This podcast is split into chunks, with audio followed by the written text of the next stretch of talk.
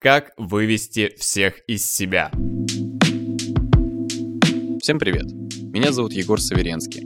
Это подкаст «Как вывести всех из себя».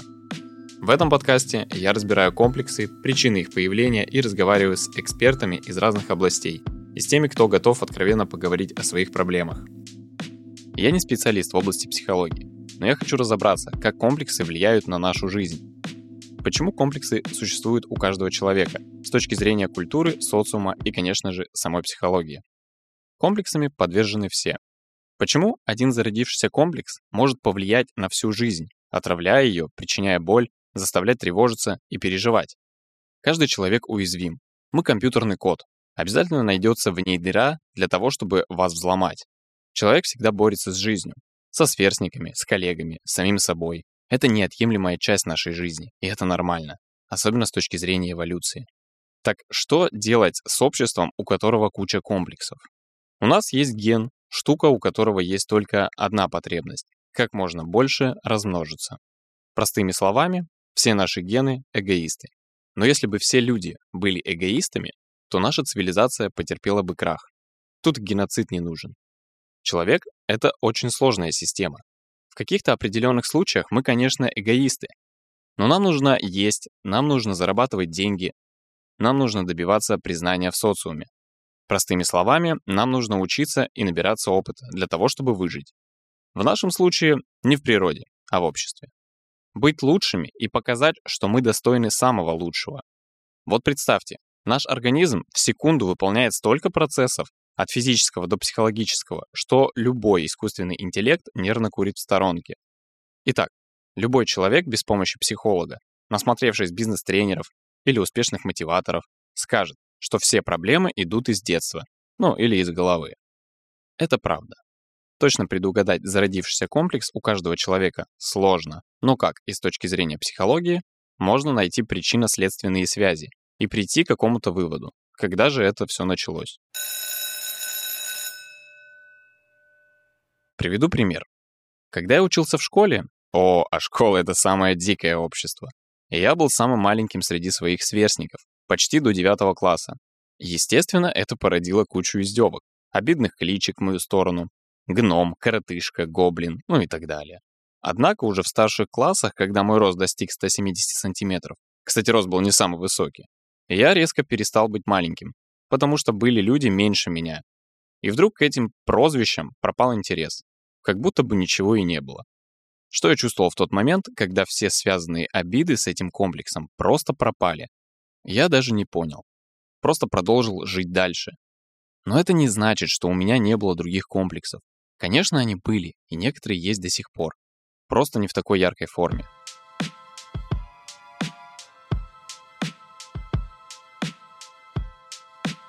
Ну ладно, давайте более подробно разберем сами понятия.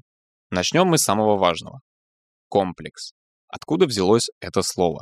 В переводе с латыни «комплекс» — связь сочетания. Тут как бы слово само намекает, что это совокупность, связь каких-то процессов, вещей и раздражителей. Впервые это понятие в психологию ввел Карл Густав Юнг. И здесь я бы остановился поподробнее.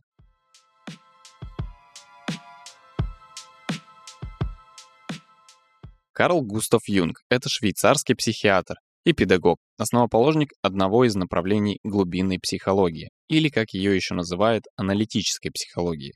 Кстати, он также был близким соратником Зигмунда Фрейда. Юнг разработал учение о коллективном бессознательном. Что такое коллективное бессознательное? Под словом «коллективное» не подразумевается проблемы общественного порядка, а наоборот. Коллективное бессознательное — это часть нашей психики, которая является строго индивидуальной. Тут важно понимать, главной целью Юнга, психотерапии, было осуществление индивидуации личности. И нет, я не оговорился. Именно индивидуации. Ничего общего с индивидуальностью нет. Индивидуация означает процесс становления личности, при котором формируются индивидуальные задатки, и уникальные особенности человека. Индивидуация переводится как становление неделимым. Говоря простым языком, это путь к самоосуществлению, гармонии с собой в мире. Не гармония с миром, а именно с собой. Некое стремление к самому себе, не путать с эгоизмом. Давайте возьмем пример. Представим человека в армии, который попал на срочную службу. Ему не сильно-то и хотелось. В армии существуют определенные понятия, устав и правила, по которым все служат. В такой среде человеку очень сложно проявить себя в индивидуальной манере. Да и не нужно, не нарушая при этом правил. Все-таки система заточена на исполнение, а не на инициативу. Но если выбиться из привычного окружения невозможно, ну, на год как минимум, то можно внедрять то, что будет вас развивать. По своему личному опыту я знаю, что в армии есть свободное время. У нас оно отмечалось в конце дня после ужина.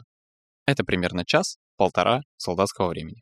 Это не значило, что нам можно было вольно выходить из части и гулять в свое удовольствие. Нет. Свободным оно было, потому что в нем не говорилось, что ты должен делать сейчас. Можно было подшиваться, проверять свою амуницию, опрятность и другие важные армейские особенности. А можно было, ну, например, повисеть на турнике в спортуголке или достать блокнот, чтобы пописать в него или почитать книги. Как минимум, для меня формирование индивидуации было в том, что я читал и анализировал книги. Неважно, какие книги читать в таких условиях. Это могут быть романы, драмы, классическая литература или даже военные истории. Но именно книги погружают в другой мир и отвлекают от всей той среды, суеты, в которую попал человек. Это и есть то, что человек формирует в себе. Индивидуация. Ему интересно, он погружен. Он может восхищаться героями произведения, перекладывать их поступки, архетипы, или проводить анализ уже в своей сложившейся среде. Именно это и делает вас уникальным, пока все остальные ваши сослуживцы выбрали самый легкий путь – плевать в потолок, смотреть телевизор и только принимать информацию и комментировать ее с другими сослуживцами.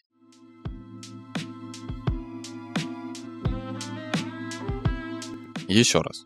То есть индивидуация — это путь к себе, стремление к самоосуществлению и целостности личности, то есть самого себя. И несмотря на общие корни, индивидуация и индивидуализм не равны. А теперь давайте поговорим об индивидуации и индивидуализме. Точнее, о втором – индивидуализм. Итак, он ставит своей целью умышленное возвышение самого себя, своей личности в ущерб социуму, в то время как индивидуация предполагает органичное сочетание разных сторон личности, то есть быть в гармонии с собой. Этим подкастом я не открываю дверь Пандоры, но хочу донести некую суть, как можно принять себя, найти гармонию с собой, успокоиться и просто стать менее тревожным.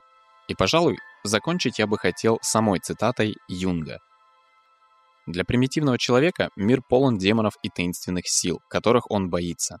Для него вся природа одушевлена этими силами, которые на самом деле не что иное, как его собственные внутренние силы, спроецированные во внешний мир. На сегодня все. Если вам понравился подкаст, то обязательно подпишитесь и поставьте лайк. Рекомендуйте его своим друзьям. Если у вас появились вопросы, то пишите в мой телеграм-канал, который так и называется «Как вывести всех из себя» или в комментариях на всех доступных подкаст-платформах. Пишите, что думаете. До новых встреч. Всем пока.